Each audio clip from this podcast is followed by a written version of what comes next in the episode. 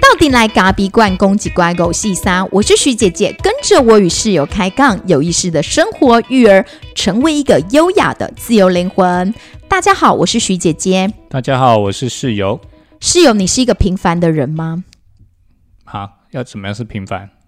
就看你觉得你是一个平凡的人吗？呃，是啊，蛮平凡的啊，不然呢？嗯，我也觉得我是一个蛮平凡的人，就是每天做着很平凡的事。因为我们也不能成为伟人，所以只能也我们也没办法很不凡。对，就是没有办法成为什么伟人英雄啊，所以我们只能当一般人。所以，对，一般人就是平凡人。我们就是一般大众百姓。对，平民老百姓。对，虽然我们让孩子接受的是我们自己喜欢的教育，我不知道孩子以后长大喜不喜欢啊。但是呢，我们虽然嘴巴谈着教育，但我们偶尔还是会爆气的。对，就像室友呢，他前几天就是张罗我们家小宝，然后下课之后要请他整理书包，那那孩子就耳背嘛，没有一些利诱或是什么的，他通常就会当做耳边风。怎么会有一个小孩这么耳背？我已经听不懂。然后后来呢，他就牵着他就说：“我们来收书包喽。”然后收收收，因为我们今天先给了他吃了饭后点心。对，然后后来他要再叫他去工作的时候，他就不愿意了。这在心理学上就是代表你每次又给他增强嘛啊，你你这次不给他的时候，他就不要不愿意做，因为他去做那件事情不是发自他内心的，而是因为他为了那个奖励品。那当那个奖励品拿掉的时候，他就不愿意。然后他就一直说：“走，我我他已经把他拖到水槽那边去了。”然后说：“来，你把你的餐盒跟水壶放到水槽里面去。”然后他还是不愿意，就是嘻嘻哈哈，然后就绕跑。然后室友就暴气，就说：“你再不回来，我就把你书包丢到垃圾桶去。”然后对方就想说：“ 啊，你干丢？”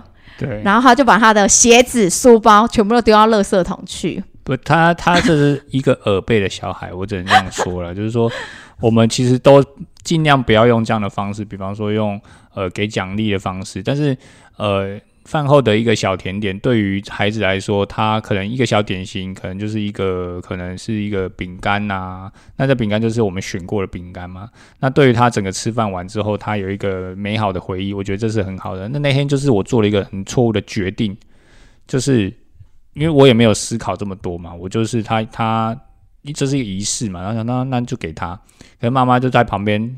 你就是划手机啦，划到忘记了啦。啊，我在工作啊，不然不要沟吗？不然不要不要跟店里沟通嘛？就不要，就当做没这回事嘛，也可以。重点是你就爆气了。对，然后呢？但是他就是错过了，就是我已经先给他吃了，但是他还有很多工作都还没做。从回来一直到他他吃饭完，他都没有做收书包啦、鞋子啦，全部都要归位，他都没有做。当我要叫他做的时候，他就不愿意。然后我就觉得这个小孩子不可理喻，完全不可理喻，非常非常不可理喻，所以我就很有一点用力的，就是有一点拉他？情绪啊，我觉得我自己也有点情绪，所以我就拉了他嘛，然后就把他拉拉拉拉到那个洗手台旁边，叫他拿着他的书包，叫他把书包里面的盒子里面拿出来，他死都不要，怎么样都不要，对，所以最后我就爆气，我就说没关系，你不要收，好。今天垃圾，今天这个这个书包就在垃圾桶里面，我要把它丢到垃圾桶里面。你明天自己去那边找。然后就真的把它丢进去，然后小宝也不理他，就上楼去了。对。然后因此，啊但是我在楼上，我就听到了这个，就是在楼下这一些叽叽喳喳、这些这些嘶吼的声音之后，我就想说，啊，你刚丢。可是我想一想啊，室友也是平凡人呐。他还是会有忍不住的时候啦。对啊，因为他呢，起起来啊，被送，就是丢书包。以前有一次是他不愿意收玩具，然后还把他的玩具啊全部都把他整袋啊拿到那个垃圾桶去。结果你知道，是我们家的哥哥，哥哥就觉得爸爸这样不可理喻，然后弟弟又不愿意。那那个玩具其实是弟弟的，但是哥哥就心软，哥哥就会觉得说，为什么爸爸要丢？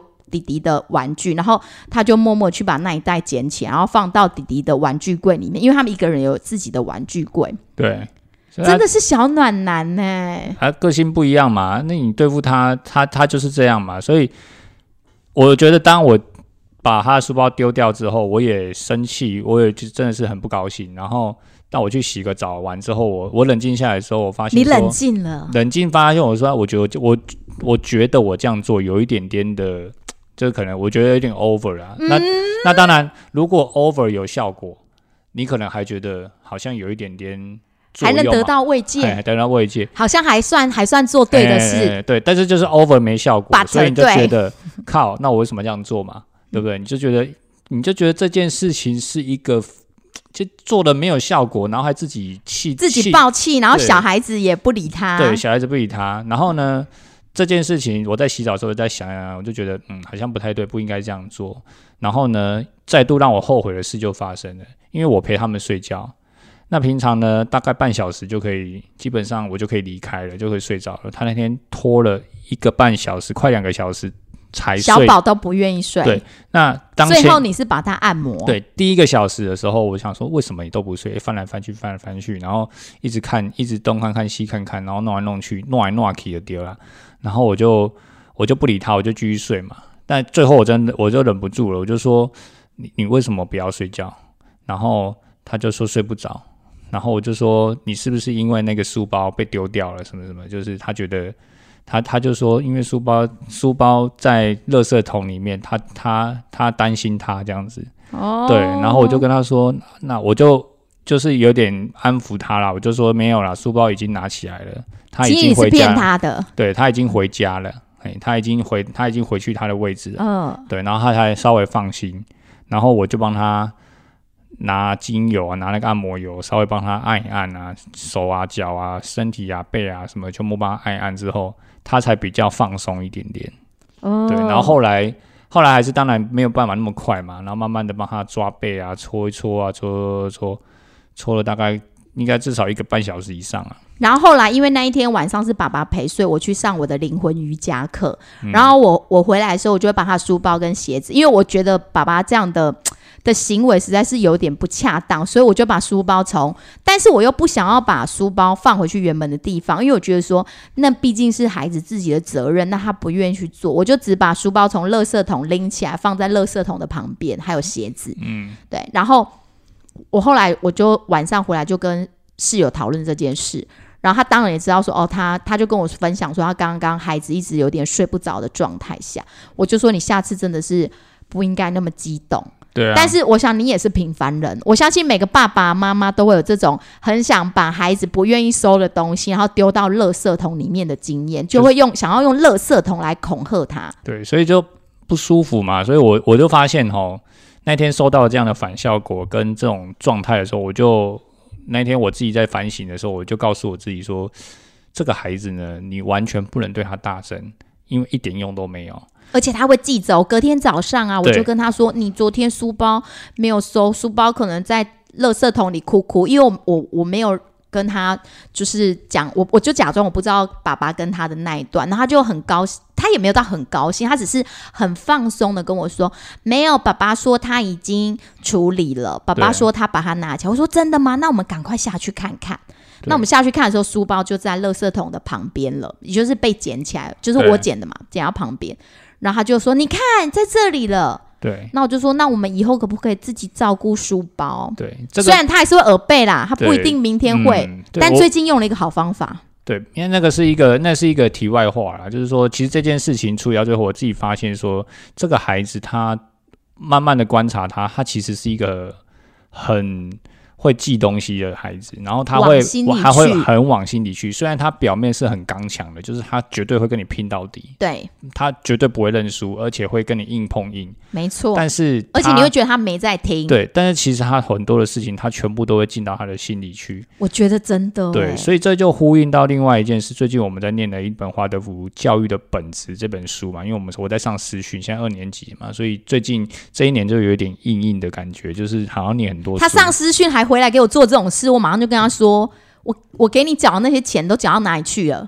那你有觉察就是好事啊。缴钱并不是钱不 不要被钱是有灵性的呀不要，被钱绑架了。对，钱是有灵。可是我希望我缴出的钱能变成一个更成熟的爸爸回来，但没想到爸爸竟然用垃圾桶，实在是气死我了。不是啊，那你那种钱能够买一个爸爸回来吗？不行嘛。所以不能用钱来衡量爸爸的价值啊，对不对？所以这就不能这样说。所以我们最近在看这个华德福教育的本质嘛，嗯所以呃，刚好念到这一章嘛，就是有一个部分刚好在谈所谓的孩七岁前的孩子，他们是用什么样的方式来学习嘛？那它里面很重要一句话，他就说哈，孩子呢是透过模仿来学习，所以呢，父母的一言一行都要非常的谨慎小心，因为你所有的这些行为呢，都会进入到他的心理、心灵跟心魂的部分，甚至身体的全身，那他完全完完全全的模仿你，然后反映在他的日常。而且这些东西，他不是讲这些东西不是日常而已。他说这些东西就会影响到他未来的健康跟未来的发展的状态的方向，都会依据他童年的这这这七年。所以说，我就是说，我我觉得这是我们当然会做过很多可能没有办法弥补的事情，或者是说我们可能也有抱气过。可是因为我们是平凡人，对，所以当我们有觉察之后，我觉得或许我们可以慢慢的来改变啊，没有办法。马上说我不生气就不生气，可是你当你快要生气的时候，你去想一下那个就是这本书的内容，或者是说你爆气的脸的时候，或许会有一些改变。你讲到觉察，我觉得很有意思。对，人家不是都说那个最难带的孩子其实就是最像你。然后因为小宝这样的个性，我们常常都不觉得就是我他像谁。我跟室友常常是推脱，我觉得说你看他就是像你那么急，然后他又会说他像我，我们两个就是在把那个他不好的那个。不好吗？算不好，就是不好。没有啦，我跟你讲啊，妈妈总是会有一种推脱拉飘多产的病。这种推脱爸爸吧？哎，你这样讲，告诉你哦，这种很有趣哦，就说哦，儿子暖男真的是像我。你看你那个小的，就是哦，五告拍窗啊，姓得哪个安呢？黑的是行李。你看这是无形吗？没有，但是我后来发现，我们两个有认真讨论过，其实小宝那种个性啊，就是很像我们两个很潜在的那一种。那种很有一点点刚强跟不会滚的感觉。嗯，你说开出的他的意思是一样吗？是不会滚吗？就是有一种呃，很应该说不认输吗？但是又很急的个性。就是我觉得这跟我们真的是有一种一个面相是蛮像的，就是我们很急的会去，因为我们创业嘛，所以历经这几年之后，其实我们的我们的做事啊，本来就是一个比较急性子的人。然后再加上，又加上创业，你又是那种也被走那种型的，就是不认输，我都是没没跟你拼，就是我就是认真做，我就是要拼，就那种那种那种很刚强的个性。而且我觉得他那个很火爆的啊，其实是我们很内心的部分。我们平常不会对外人很火爆。就是通常，因为我们被社会化了，嗯，所以我们知道说，哎，在一些外人面前，我们应该表现出什么样的自己？应该是要彬彬有礼的，然后应该是要轻声细语的，嗯。所以很火爆就是对内，对对对，对内的部分，其实我们就是很会，就是喷来喷去的那种样子。对，所以常常有爸爸说：“哦，你老婆真的是脾气非常非常好。” 我就说：“你错了，你看错了，你绝对有非常大的误解。”因为他在家里都是用喷的。我们接收到这个孩子的时候，其实对我们来讲真的非常大的挑战。我记得在他很小的时候，我曾经很无奈的说：“到底为什么老天爷给我一个这样的这么棘手、这么烫手山芋的孩子？”后来我自己就自我解嘲：“哦，好啦，我想老天爷给我这样的孩子，一定是有什么样的使命。他也许是希望我以后啊，可以去帮助更多的人。因为很多人手上的孩子也都是像我们一样这么不简单。那他有时候可能就会有一种灯不为贵，就是可能每天都在一个循环里，一一直。”一直不停不停的循环，一次比一次还要强烈。那我后来就想说，好吧，老师，哎，老天爷给我这样的孩子，也许是希望我以后再去帮助更多的，所以我才跑来录这个 podcast，对，要告诉大家说，我们家也有很难带的，然后我们也是很平凡的，也会爆气，嗯，完完全全会爆气。然后其实我有我有时其实曾经我们有思考过一件事嘛，就是说这个孩子他其实在说话方面是特别特别慢。真的是特别，但他脑袋特别特别急。对他脑袋特别特别的会思考，而且已经想到那边去了。就可能说，呃，今天 A、B、C 三件事情，他已经想到 C 了。A、B、C 三件事情都有连贯性，他已经想到 C 了。可是他讲话的方向的内容，他只讲到 A，这个时候他就很生气，为什么我不能讲到 C？所以对于这样的孩子，他在语言发展上他是比较慢一点点的孩子。尤其在带这样的孩子的时候，我们本身我们两个人说话速度其实非常非常快的，所以对他而言又是一个很大的冲突，所以很大压力，很大的压力。所以但我就是慢不下来，但又要逼自己慢下来。对，所以这就是学习嘛。你从这个孩子身上看到他在语言上，他并没有办法很流畅的像我们这样说话的时候，你必须让自己慢下来，好好的一句一句说给他听嘛。所而且以这是当你的话语里有一点点的不悦，他就会感受到。那小时候嗯他不会讲，所以他只会生气。那现在他会说：“你为啥要那么凶对啊，很奇怪的。我想说，我讲这句话也没有很凶啊，但是他就，我觉得他他在听的这个语调啊，跟语气，跟我们大人经过社会化之后，我们在听的这种语气是不太一样的。他可能可以感受到我们在讲这句话的时候，比方说，其实我们讲跟他讲这句话，但是他。我们可能心里是在想说，哦，店里可能有一些不愉悦的事情，或者是有一些些我们要处理的压力性的事情，我们会有点急躁，或者是有点烦。可是我们在跟他讲话的时候，就是一般的，比方说，哎，赶快吃饭啊什么的。可是他就觉得说，不是，他其实在听你心里的那个情绪的、嗯的那个感受。所以当他听到说你叫我讲，你你叫我吃饭，可能平常你讲十句叫他吃饭，他都 OK 嘛。嗯可是今天你跟他讲这样的时候，他就不 OK，他就会跟你他说你为什么要这么凶，不要这么大声。那其实啊，音量不是都一样吗？？”所以在陪伴孩子的时候，那个当下真的很重要。如果你的你的那个灵魂没有回到那个餐桌陪孩子吃饭，是在外面漂游的，就在外面游荡的，孩子其实是会感受到的。对，因为这个这个我常常犯了，我必须承认呐、嗯我先告诫自己，就是要是人家说投降输一半嘛，哦所以我先告诫自己，就是我常常会飘走，就是嗯，吃一吃之后我就开始想别的事情，然后就、呃、大家都很有经验，没不可能吃饭完全在在吃饭啊，而且越幼小的孩子，在语言上他听到的其实不是文字本身，他其实听到其实文字本身的意涵。我觉得就像早上我们要请他收书包的时候，我们现在有一个小本子嘛，就会话说，就像哥哥一样，就会说哦，那个袜子穿了吗？早茶盒弄了吗？然后一个一个帮他勾选。那我今天就跟他说袜子，我说袜，我我第一次是用比较可爱的娃娃音，我就说袜子袜子，他就说你为什么用这样？你是小 baby 吗？然后我就说哦，那我讲袜子，然后说不是，你这样子不对，你要讲袜子。我我我其实哦 有点感受不出那个我每次讲袜子有什么不一样，可是对对他而言他就不一样，他就一定要纠正我要讲像爸爸一样，因为前几天都是爸爸带他在检阅这些东西，对，所以变成我的时候。我没有办法呈现像爸爸的那个袜子的感觉，就是口感吧，口语嘛，口感好吃哦，哎，口语啊，口语啊，口气啊，口气，口气，然后我就在那边跟他袜子了半天，我就觉得我已经，我觉得我不行了，我就说来换下一位哥哥过来，你先去旁边等爸爸回来再说。对，所以可是我觉得这个这个对他来说，我们这样子几天下来啦，因为这个本子就是等于说他早上的必须必做的事情的清单嘛。嗯，那当然，当然他我会，我觉得他跟他也是用模仿的方式，因为哥哥在做这件事情，哥哥现在正在学习呃这样的清单的列表跟、嗯，就在一年级的老师给予他们对，但是因为哥哥他是必须得自己完成，他自己画，就是自己画画那些袜子啊、早茶盒、便当盒、手工袋啊，，那弟弟没有办法，是我们帮他画，然后我们帮他来 check，、嗯所以他也觉得他跟哥哥是一样。我觉得这是一个，他也想要模仿这件事情他。非常喜欢模仿哥哥，哥哥要什么他就要什么。对，然后再来第二个事情是，今天我就有一个很深的感觉，我觉得这些事情对他来说是一个安全感跟次序。比方说，哦，我跟他说，呃，先拿帽子，然后拿书包，然后把书包把帽子放到书包里面去。他跟我说，不是，要先拿书包，再把帽子放进去，然后再去拿水壶跟早茶喝。啊然后我就突然想说，为什么他会这样讲？因为我前两天确实是叫他先拿书包，因为书包是空的嘛，所以书包拿着背好之后，放在背背在前面，然后去收他接下来要放进去的东西，这样是最快的嘛。嗯，那今天我就我就我想我也没太多思，我也没太想太多嘛，所以我就想说，那不然因为我看到什么，我看到你有画那个帽子的图，我就说，那你先拿帽子。然后再拿书包，他说不对，是要先拿书包，再拿帽子，再去拿便当盒跟水壶。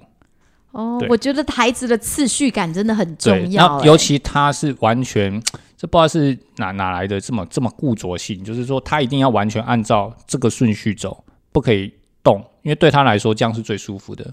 所以今天就一样按照顺序嘛，收收收收收，最后穿袜子，啊，我然后那我跟你讲，我就是一开始用袜子，所以孩子不理我。他不理他不会理你，你要你要你要叫他拿书包，啊，我紧驾 对洗，，你要叫他拿书包，好拿书包去收帽子，然后收便当盒、收水壶，最后把书包关起来，然后戴上，还有一个还有顺序哦，放好书包之后要把那个口罩链戴好。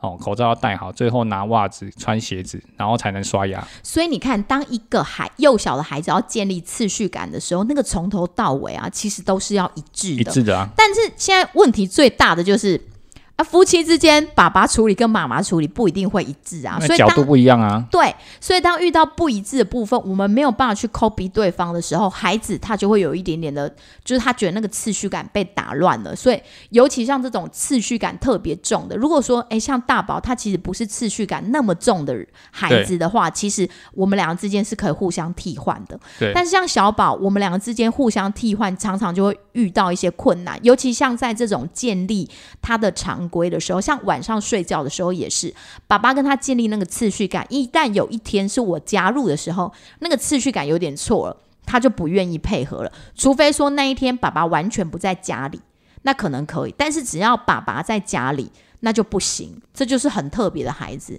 对，所以妈妈常常会觉得他有病嘛，对不对？没有，所以常常我会觉得没有，常常我就会觉得说，呃，你能不能就是在那个时间点准时的出现，然后准时的把那些次序感结束？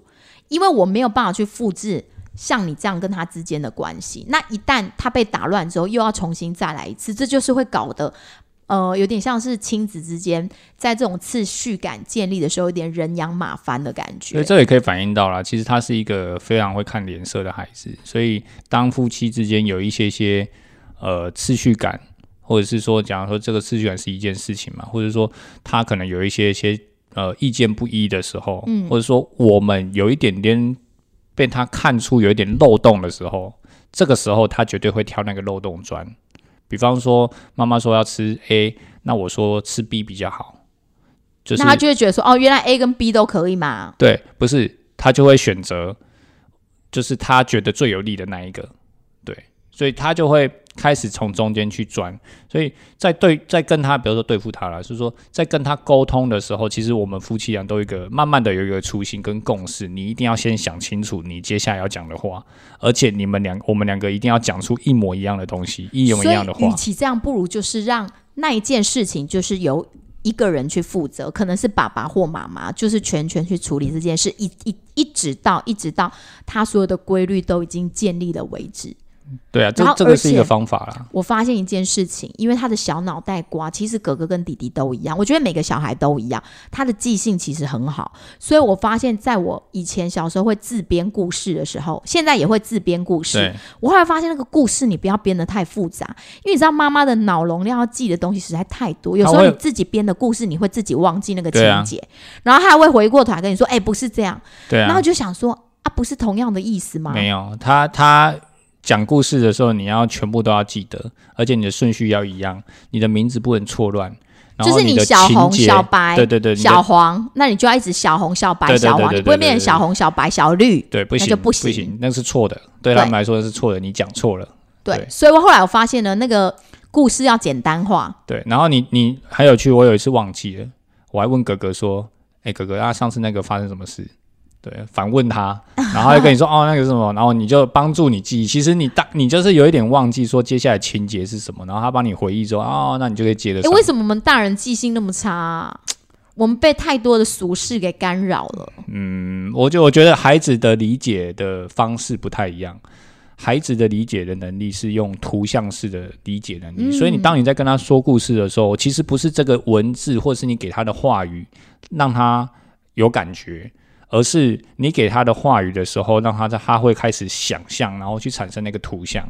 所以你的每一个、你的每一个字词跟字句，对他来说都是一个图像。那当这个字句不一样的时候，这个图像就不一样嘛。所以他当然跟你说你讲错了哦，不是这样哦，这个图不是长这样哦，它是它是它应该是这样的图，不是这样的图哦。所以这个跟呼应我们我最近在看到的这本书里面的内容一样，孩子的学习是靠想象力、跟创造力、跟图像式的方式，来做所谓的学习。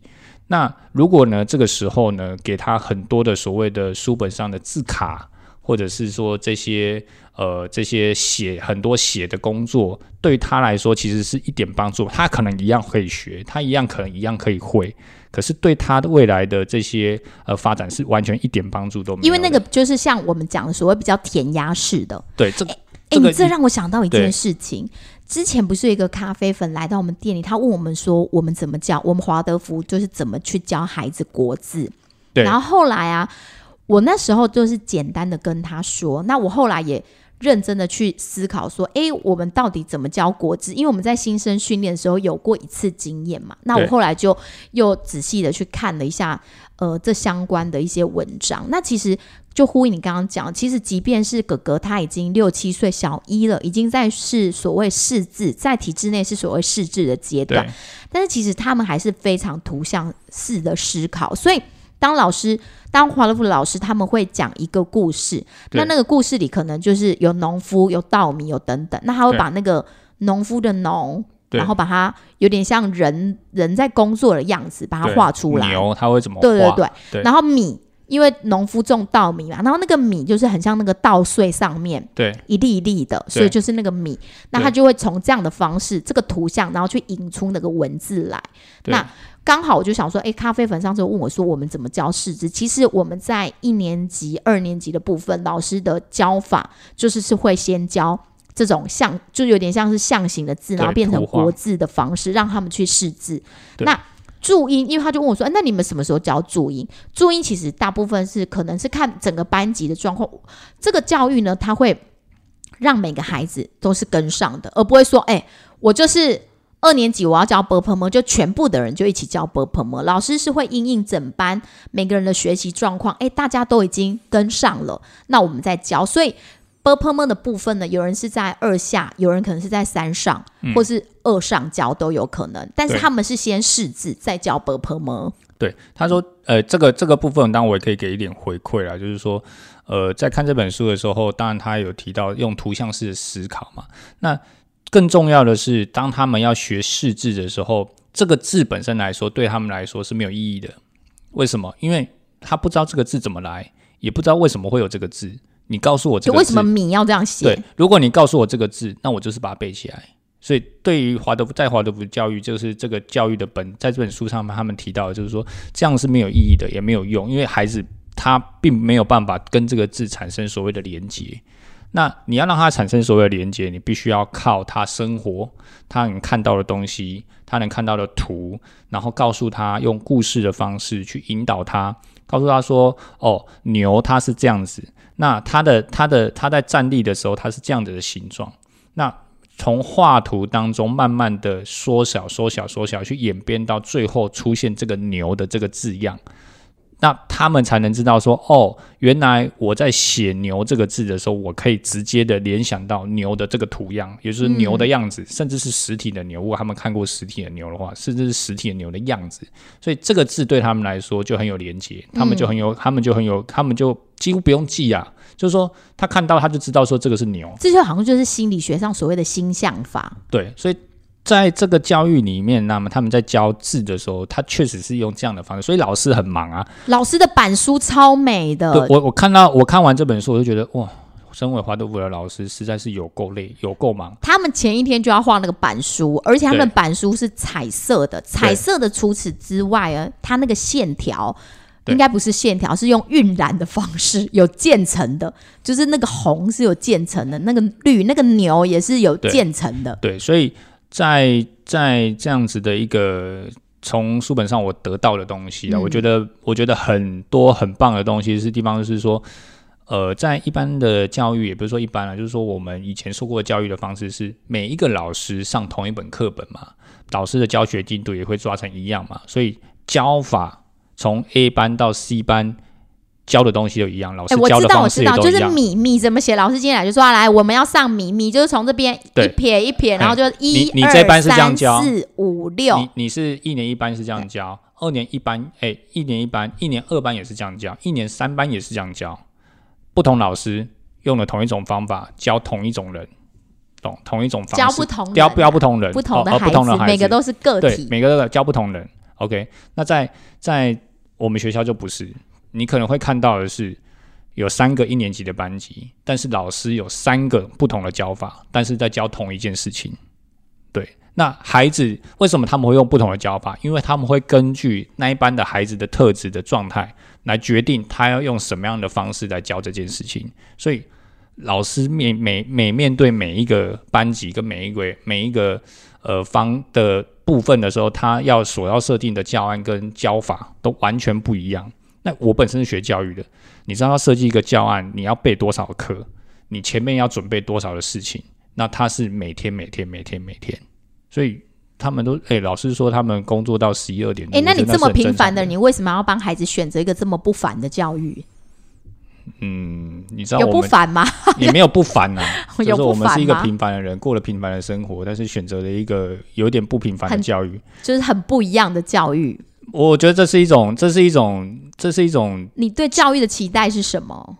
我当然期待，我觉得我的孩子可以透过教育，嗯，他或许可以长成一个呃比较完整的人呐。我觉得。你是说德智体群美都就是至少比较均衡一点的？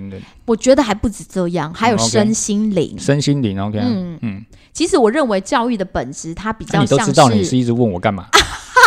我要跟你呼应啊，因为我不知道我们两个之间有没有同步啊？没有同步。有没有同步？没有。对于教育的想法，没有同步。因为我们两个是一起把孩子送进来这个体体制的，那我们到底为什么要选择这样的体制？为什么我们不好好的就是念？一般的学校就可以了，就是一般体制内的学校就好。为什么我们一定要做一些奇奇怪怪的事情？这这个我觉得真跟人生有点，人家说哈，有点鬼鬼的感觉是一样的。就是说，你常常喜欢做一些跟别人不一样的事情。我觉得我们两个都有这种特质。那为什么我喜欢做一些跟别人不一样的事情？因为我们觉得总是要让自己活得更有不可能一点点。就是说，你可能可以做一点点呃，有一点挑战性的事情。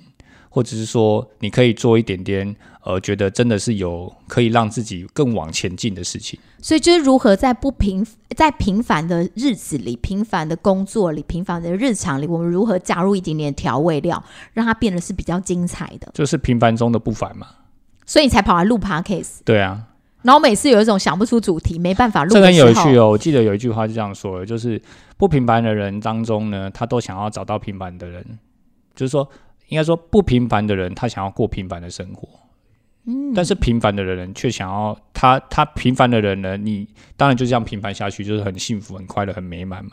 所以平凡的人呢，你就会觉得说，哎，我应该可以做一点点不凡的事情，然后呢，让自己可以有一点点不一样的创造的能力嘛，对不对？OK，所以你觉得你你进入到这个教育之后，你有什么样的对你自己生命的启发？嗯，我觉得启发到目前到就没有没有办法想到什么，因为可能还没有什么启发嘛。对，但是我觉得是因，我觉得这个是孩子送给我的礼物，我很有有很有很深的这样的感觉，就是因为孩子的关系，所以我认识了更多不同的教育的选择嘛。我有我拥有开始拥有我对孩子的教育的选择权嘛。那当我为他选择了教育的时候，我觉得他这是一一份他们送给我的礼物。为什么？因为他让我重新看到，哦，原来教育可以这样子啊！教育不是教育小孩而已，同时你也要学习跟成长，你才能跟着孩子一起往上嘛。就像我上这个这个师培的课程一样，他不是当然我不是要当老师，可是对自己的成长是你可以看到很多你从来没有想过的事情。没有人以前都只是自信上嘛，就是自信就是那个智力嘛，我们都在发展头脑，一直在思考，一直在想，一直在想，从来没有很多的。呃，老师会告诉你说，你怎么观察你自己的心？我觉得没有照顾到自己的心灵，对，大概是是我们这一代普遍的现象。没有没有人教你怎么样去去排解你自己的这些，比方说你遇到的不舒服，或者是你面对压力，我只会告诉你的面对压力你要去施压，你要抗压，你要抗压哦。你这些你是草莓族，我们这一代就被称为叫草莓族，你们是草莓族，你们抗压性不够。说那抗压怎么训练嘛？你告诉我嘛。抗压怎么怎么怎么发生这件事情？那怎么解决？那怎么样去认识他嘛？没有人教过我们，只能只要一句话：你们是草莓族哦。对，我们就被画上草莓族，所以我就不愿意当草莓族嘛，对不对？所以这个这个东西就是一个，我觉得啦，就是真的是孩子送给我的礼物。那我重新认识你自己是谁。而且你慢慢的会去思考所谓教育的本质五个字到底是什么？因为其实，在过去，如果你不是一个有孩子的，我想你一定很少很少会去思考到所谓教育的本质到底是什么。其实，教育的本质这五个字也是常常我们在回过头来问自己的，因为毕竟帮孩子选了一个不太一样的教育体制，你更要、忙，很忙呢。你更要常常就是常常回过头来去思考教育的本质是什么，因为你帮他选的那条路，我相信如果是选择体制外，体制外也不是只有华德福学校，还有很多很多。对啊，非我。相信很多的爸妈把孩子从体制内送到体制外的时候，而且尤其现在实验型教育非常非常的多元化，对，那他一定也常常在问自己：我帮孩子选这条路是对的吗？那我我真正认定的教育的本质又是什么？对，那以我自己徐姐来讲，我认为教育的本质其实是，我觉得每个孩子一定有他的特质跟天赋在。那在这个过程当中，我们怎么陪伴他去找到他的特质跟他的天赋，而且又如何让他的身心灵是很健康的，就是健康的在发展。嗯哼，对，这就是我认为教育的本质。那除此之外呢，我们教育出了一个健康的全人，那他如何回过头来能对于社会，能对对地球有一些贡献？这是我以前从来不会去想到。我跟你讲，我没有孩子以前，我不会觉得说我要对这个社会有什么贡献，或我要对这个地球有什么贡献。对。可是这个这很有趣哦，这个我们这次我们在上，因为我上一周才刚上完这个课程嘛，老师的第一第一堂课的这个在谈华德福教育的本质的时候，他其实就谈到这个推这个创办人，其实他就讲了两件事情。他说，当这个教育他训练就是就是教育出来的孩子，他要一定要两种能力。第一个叫做我能够，我我我我自己是，诶、应该说我我能够成为这个社会的哪一个人，哪哪在这个社会里面我扮演了什么样的角色，他他一定很，他一定要能够去说出来。第二个，我能够，呃，我能够成为，我觉得他这讲的意思啊，我能够成为这个社会，能够扮演这个社会的哪一个，能够帮助啊，协助这个社会或这个啊，我知道能发挥什么功能哦。对，但是他不是说你能够当当这个人哦，而是说你能够成为这个这个，比方说这个世界的一个这个这个词要怎么用啊？就是说，它可能就是一个螺丝，你不一定是成为每个人都是螺丝哎、对，不是你有些人可能会说，哦，你要成为改变世界的那个人，但他不是。你能不能够成为帮助这改变这个世界的其中的一份子，或者是其中的哪一个？你就有参与这个其中的一点点就可以了。对，就像我们现在在做咖啡，我们热爱咖啡，我们喜欢精品咖啡。那在推动整个呃，可能台湾精品咖啡的一个一个脉络里，我们能不能参与在其中一点点对，，就是让大家都能品饮到好咖啡的概对念，？就是你能够成为的那一个小小的螺丝钉，就是那个要角。他们就说，就是这个这个概念，就是说，我觉得我听到这句话的时候，我有点被震撼到的因为是因为每个人都说你要改变，你要成为改变世界的那而且每个人人都想当那个 leader，或是当那个闪亮亮的那个人，，对，没就是他都教育，我们都被教育嘛，比如说哦，你要当那个成功，成功的人，嗯，就那个人，对但是他不是这样想的，他是讲你能不能够帮助别人成功，而且你能够成为这整件改变世界或改变这件这个这个社会的重要的那个其中的一个要角。就像你看，大家看到贾伯斯，好像就把贾伯斯当成神在拜，觉得哦，他推出那个了这个很厉害的主义社会下但是其实要成就这样的贾伯斯或是一个 Apple 的这个品牌，它后面其实有很多的不同的推手。对啊那我，们只要从那个当中，我们成为那部分的一个推手，让人类迈向科技的一个推手。假设啦，对，所以你能够成为那个，我就觉得嗯，这其中一个就好了。对对，这个是一个让我觉得非常非常感觉很有感很很有感动、很感触的一句话。我觉得这是非常不可思议的，而且这个人在一百年前就讲出了这句话。所以你看，你你就不会想说，我这辈子一定要积极去追求所谓的成功。嗯，成功是什么？成功，你只要帮助这件事情成功，你也是成功啊。对，只要有让整个社会或整个地球有往前更好一点点的地方，那你只是那背后的一个小小的螺丝钉，其实就可以了。对啊，嗯，嗯哎真的哎不凡的人哎平凡的人也可以有一些不凡的不凡的事嘛好像也不是这么说。